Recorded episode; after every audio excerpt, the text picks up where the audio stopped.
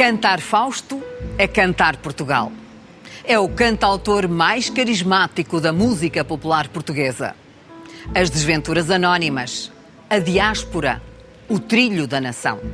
Fausto Bordal Dias, primeira pessoa.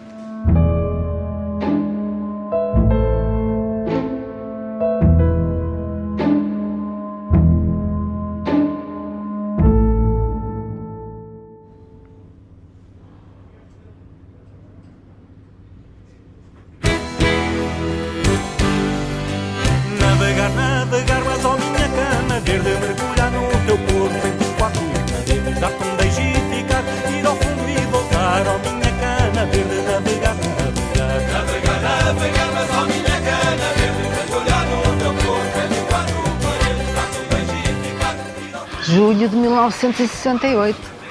A esta rua, a Rua da Paz, da chegava um jovem, alto e bem parecido, pescoço de príncipe, e que aterrou aqui neste prédio. É verdade. Já era cor-de-rosa o prédio?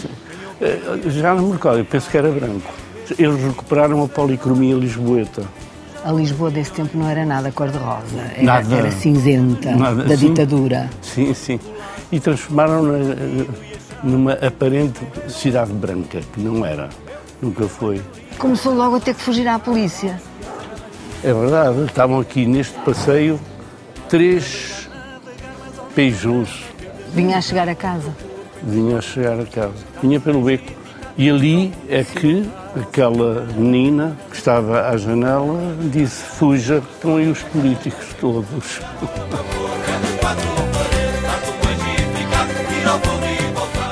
O 38. Olá! Ah, tudo bem? Ainda se lembra do Fausto, a senhora já cá estava.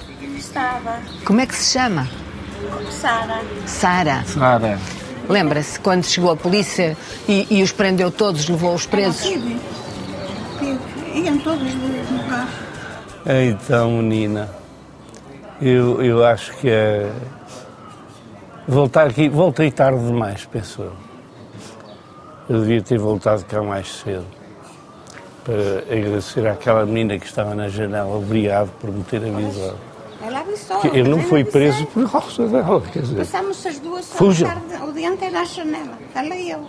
E eu bati o recorde de corridas mundiais.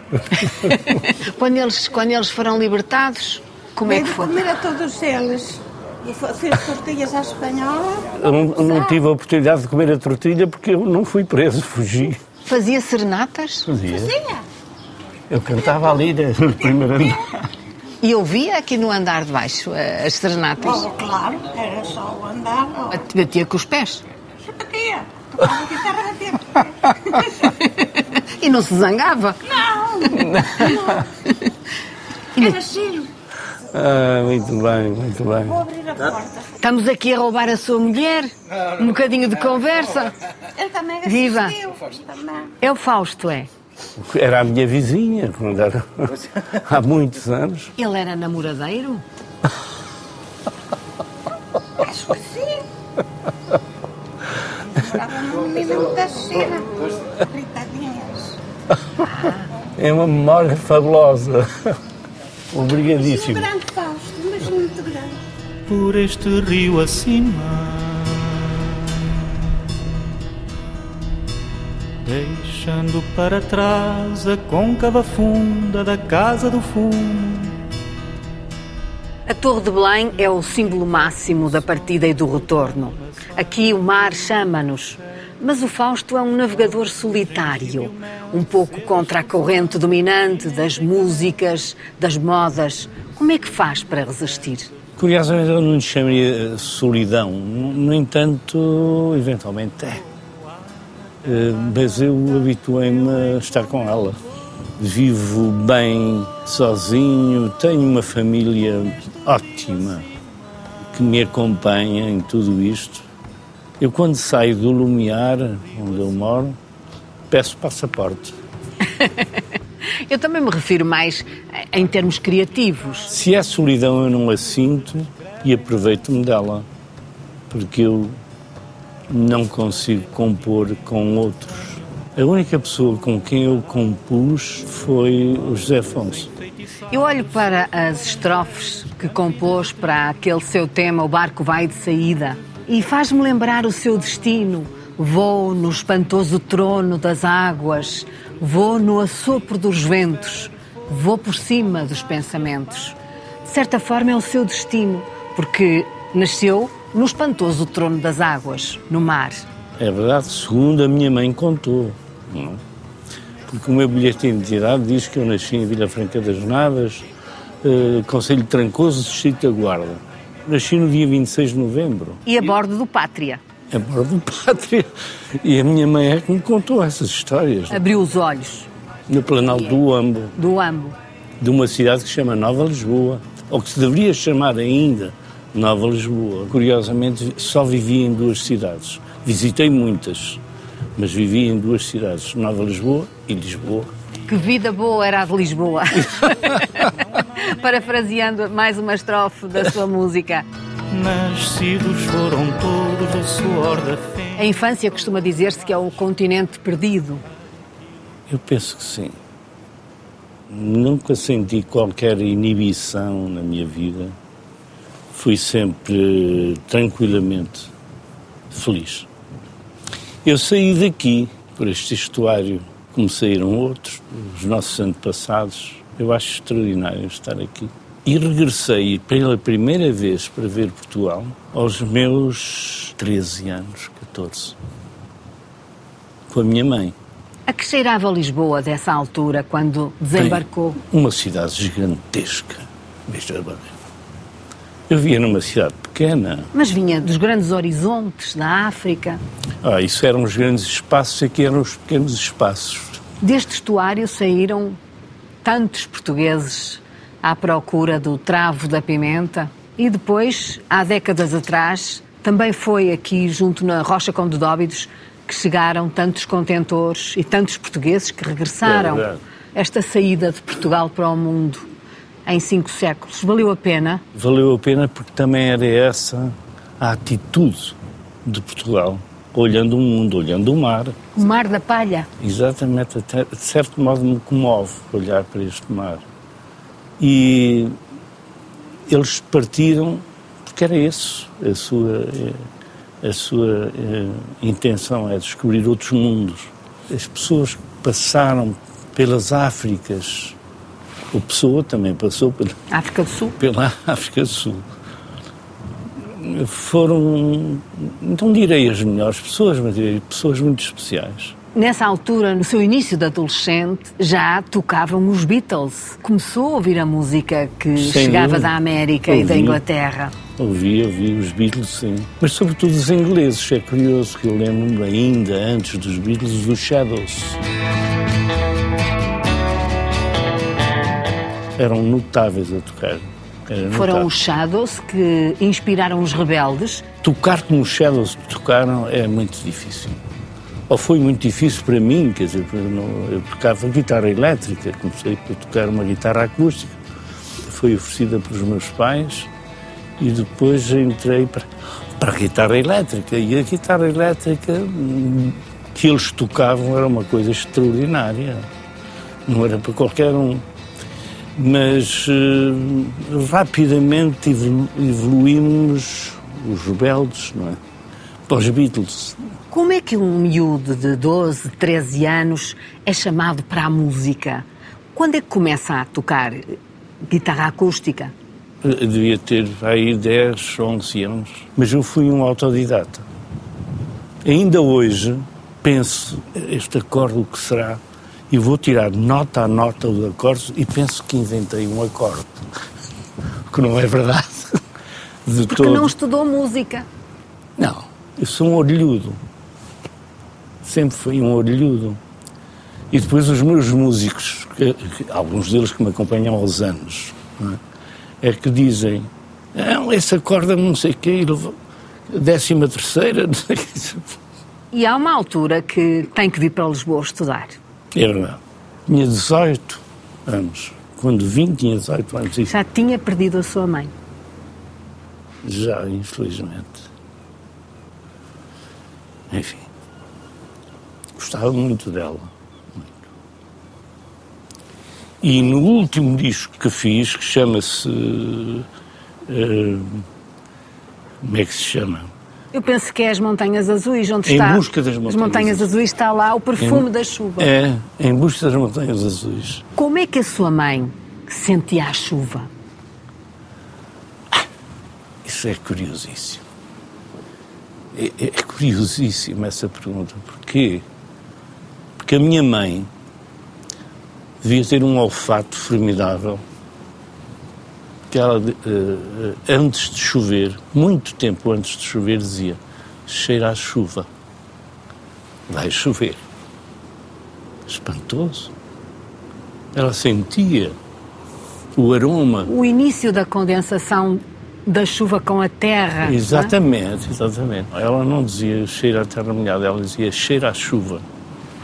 E por isso é que eu lhe disse: ficarás para sempre no perfume das chuvas.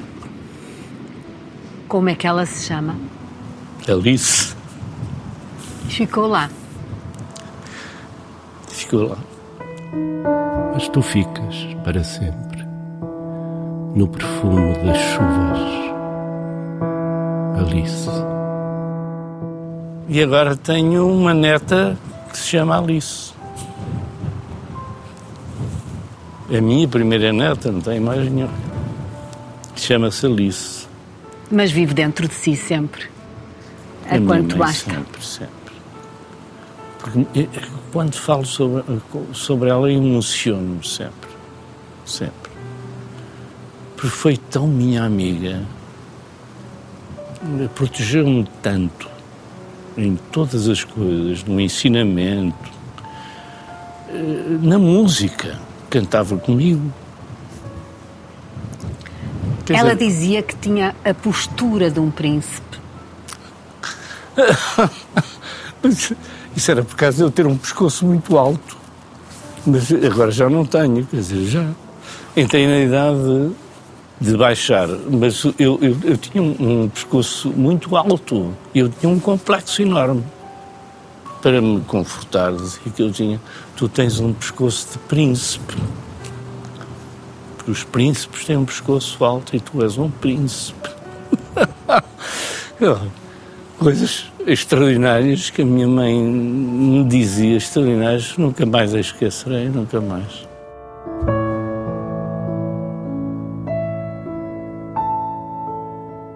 Começa uma vida completamente diferente no continente e dá de caras com o frenesim pré-revolucionário de 68. Como é que foi essa sua chegada a Lisboa? Cheguei despolitizado completamente. Comecei a compreender as coisas aqui mesmo em Portugal. Os meus pais eram um bocado elitistas, porque o primeiro prato africano que eu comi foi em Lisboa. Quando cheguei, comecei a aprender outras coisas completamente diferentes. Ainda por cima vim para ciências políticas, não é? Queria ser diplomata. Eh, Sim, pensei nisso, mas depois verifiquei que não tinha jeito nenhum para isso. E só terminei a licenciatura já no ISCSP. Já existia a guerra colonial, aliás, estava no auge e eh, ganha as eleições para presidente da Associação de Estudantes É do verdade. Instituto, mas nunca chega a tomar posse, porque o Ministério da Educação não lhe reconheceu legitimidade. Como é que foi essa aventura? Foi curioso porque naquela altura as direções das associações eram homologadas em conjunto ou não homologadas em conjunto. Ali foi diferente. Foi aquele e este. Não podem. Era eu e Francisco Seixas da Costa. Eu era um aluno bom.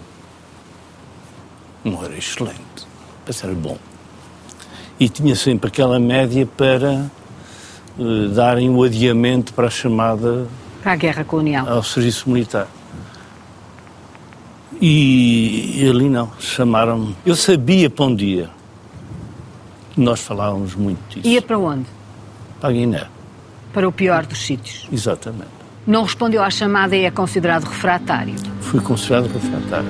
Let us be lovers, we'll marry our partners together.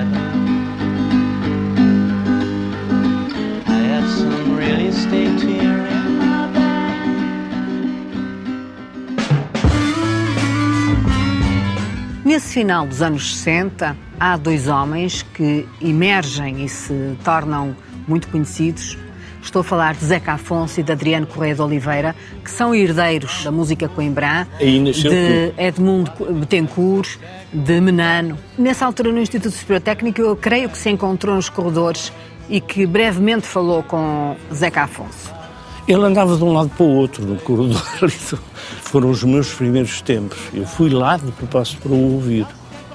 Ele sabia muito pouco de, de tocar guitarra, não é? Cantava e dizia alguma poesia dele. Só de posteriormente é que o conheci, porque eu já andava também nas assembleias dos- das universidades a, a tocar, mas eu vim para estudar e não vim para cantar. Mas só, só que a, a música nunca mais me largou, não é? E há sempre alguém que chora quando um homem quer partir. Era o tempo da música de intervenção. Não, era a canção de protesto. Porque a canção de intervenção é depois do 25 de Abril. Porque a canção de protesto era essencialmente metafórica. Dizer-se algo, mas de uma forma que pudesse passar para além da censura.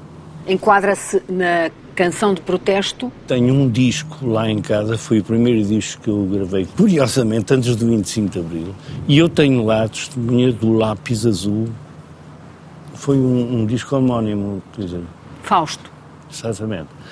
E tenho lá os, os risquinhos.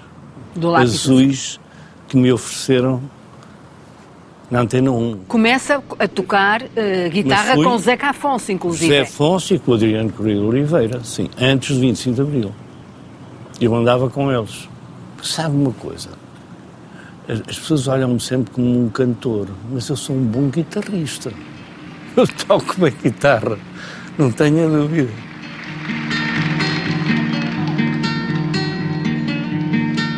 Mil léguas eu andei, fiz quase tudo e o que não sei.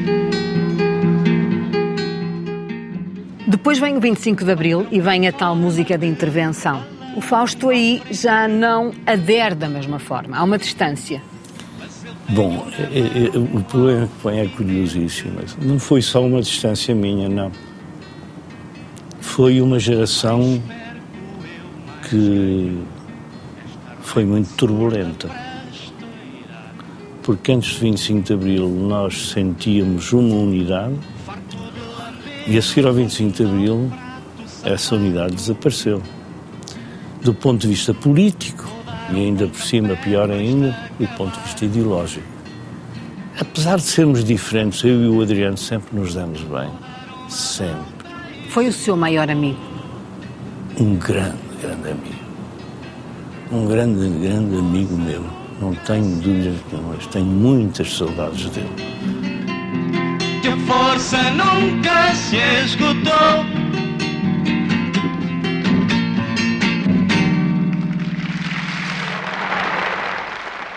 Vamos a esse tempo em que a música se torna ideológica, por vezes até panfletária. Sem dúvida. E Fausto começa a fazer um circuito contrário.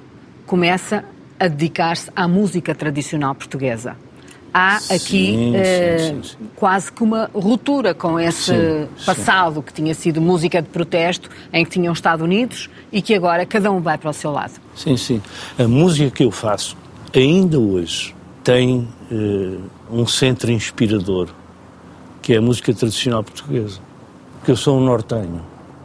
A música tradicional do Norte e a rítmica, não só da, da beira, das beiras, como também do... Do Minho, do Vira, também tem essas Sim, influências? tenho, muita influência disso, tenho. E, e traz os montes.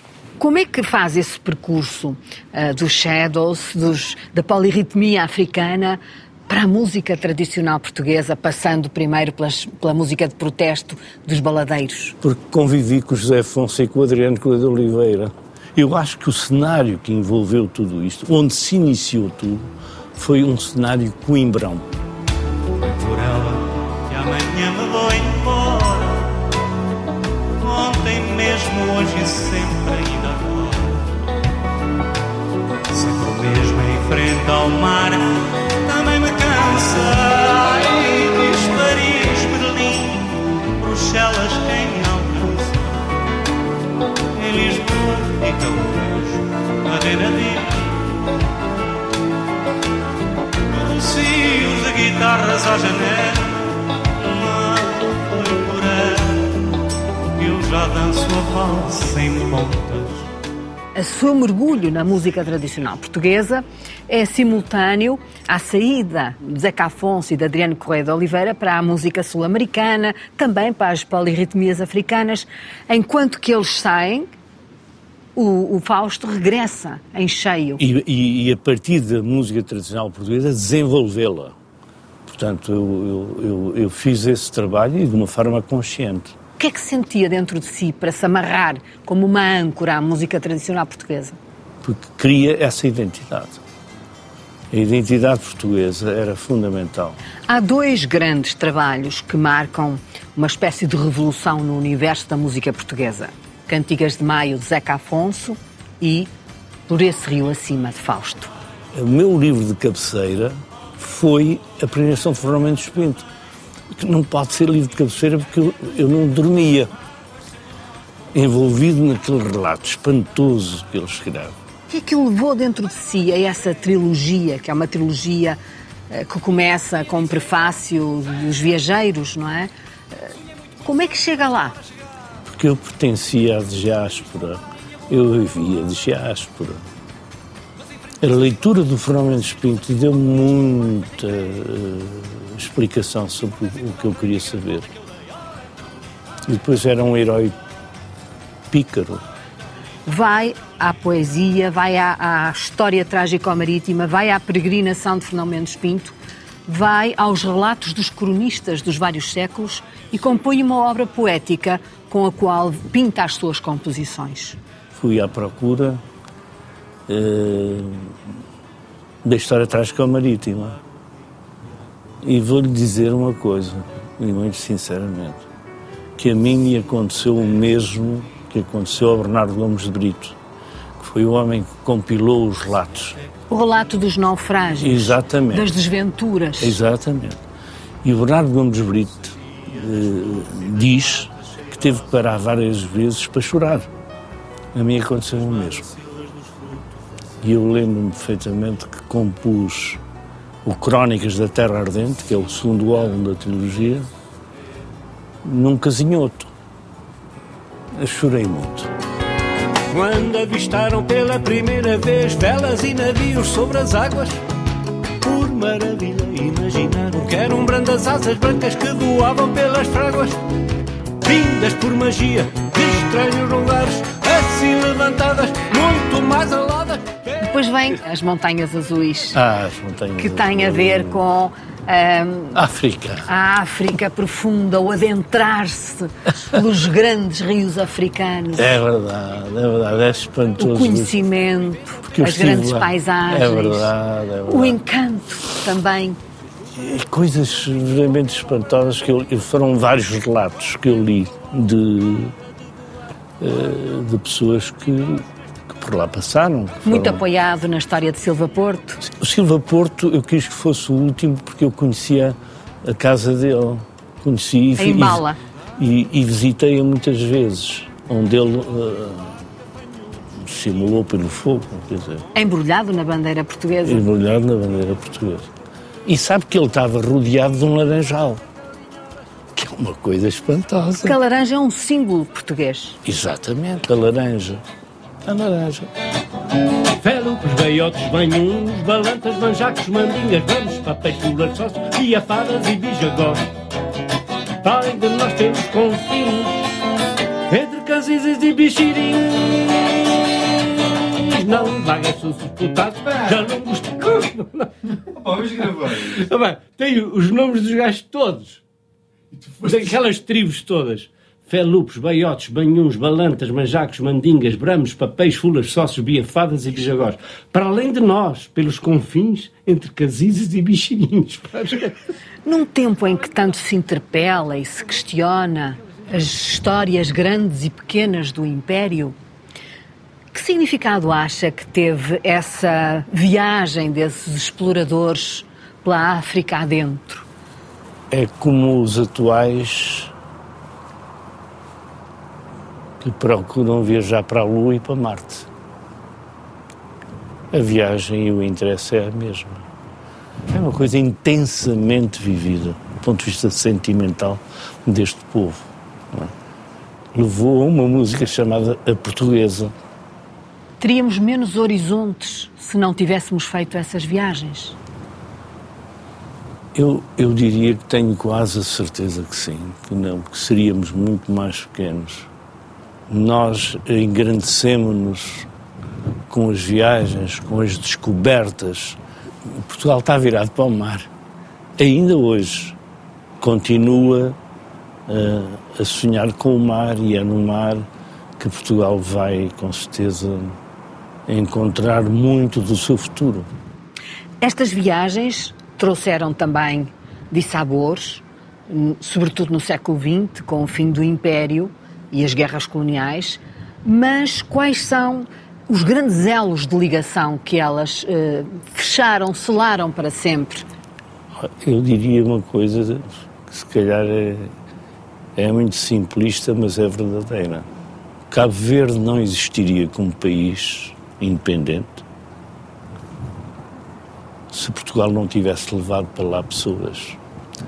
Vou-me atrever a dizer que muitos países africanos foram mais felizes com Portugal infelizmente felizes com Portugal do que agora. Ou seja, quando uma independência não concorre para a felicidade dos povos, alguma coisa está errada. Acha que a sociedade colonial foi mais protetora das, das populações?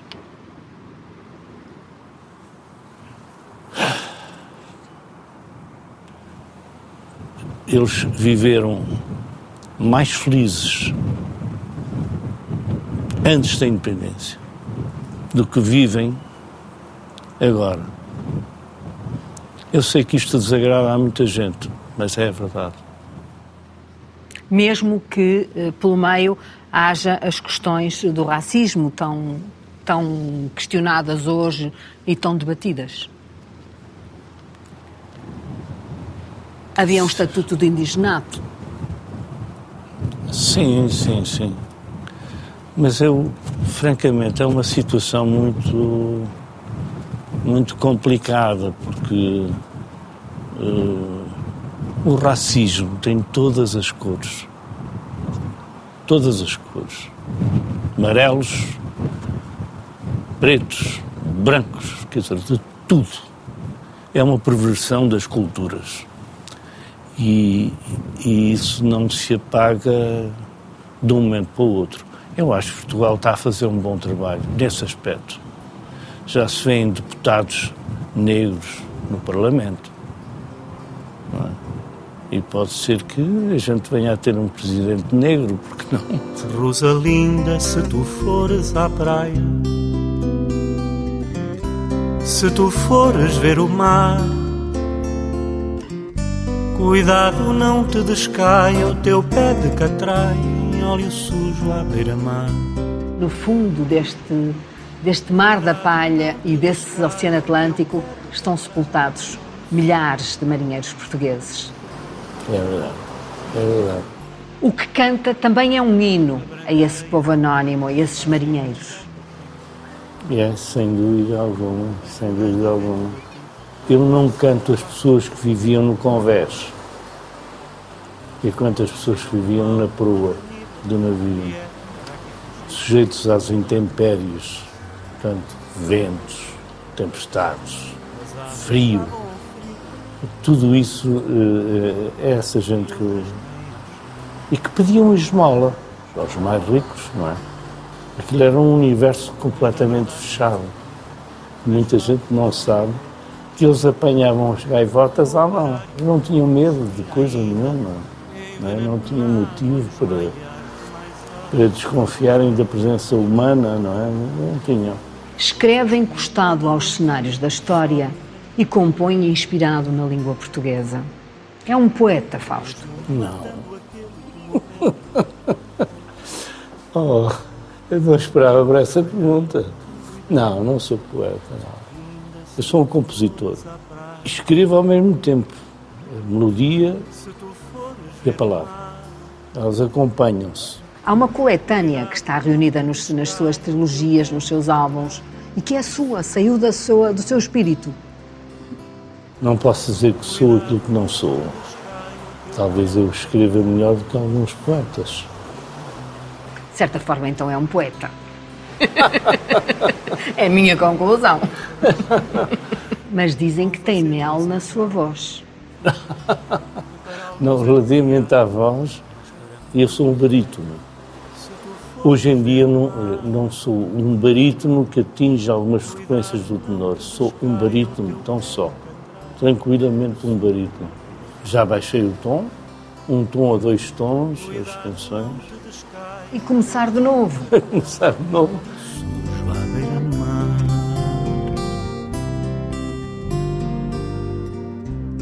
Assomados aqui sobre o Rio Tejo, nestas conversadeiras da Torre de Belém, que emoção que lhe vem aos sentidos? Deste estuário, não é? Que aqui se apresenta à nossa frente, vejo a partida de todo um povo. É? Isso a mim emociona e sinto que eles foram extraordinários. Lembra-me um sonho lindo, quase acabado. Lembra-me um céu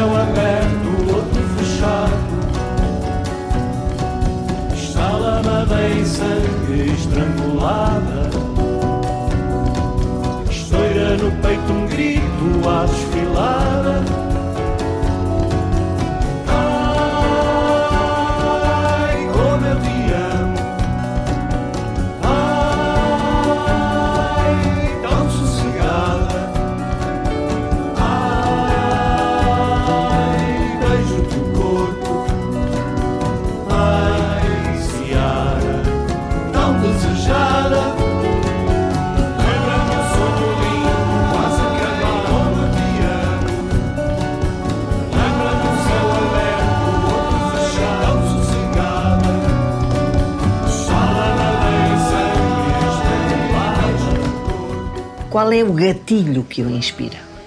As namoradas. Foram muitas? Foi isso que me levou a começar a cantar as canções. Depois é que vieram as ideias, mais tarde, não é?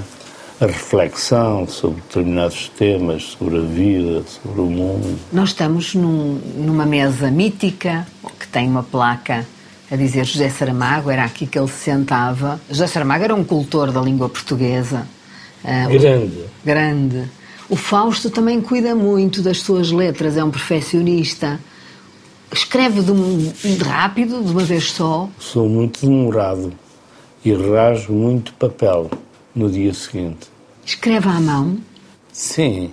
Umas folhas A4, uma caneta. Mas não é uma caneta qualquer?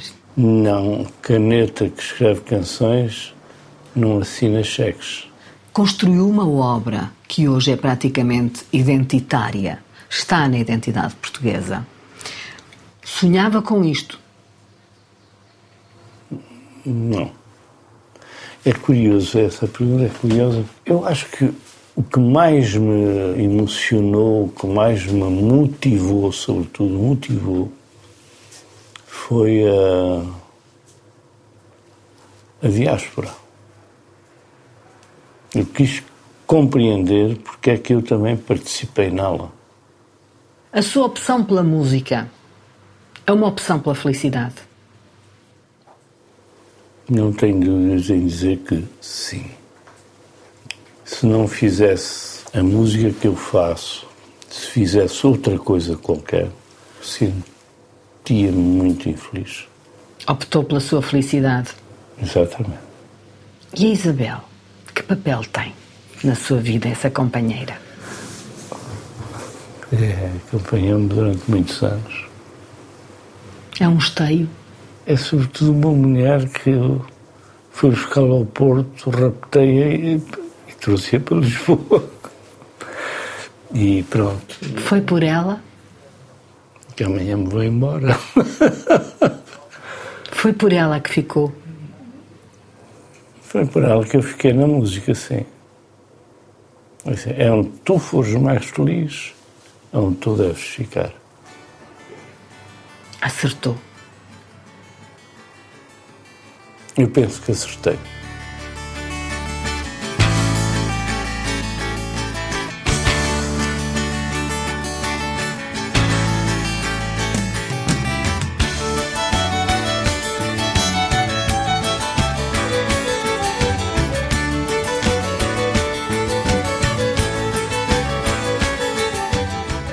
As águas vão e vêm com É verdade, é verdade. É assim um pouco também a vida, o vai e vem das águas.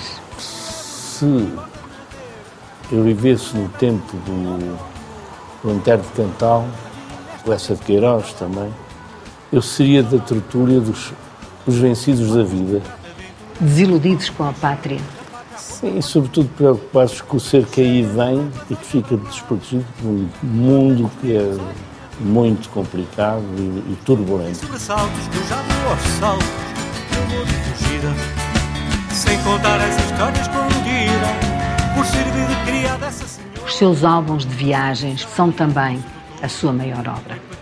Eu interessei-me pela literatura de viagens por uma razão única e ponto, que foi não gostar de viajar. Não gostar de viajar. Não gosto. Isso é um contrassenso, não gosta de viajar. Não, não, pelo contrário. Eu leio e viajo em pensamento, em imaginação e escrevendo canções, pelos vistos. Sonhos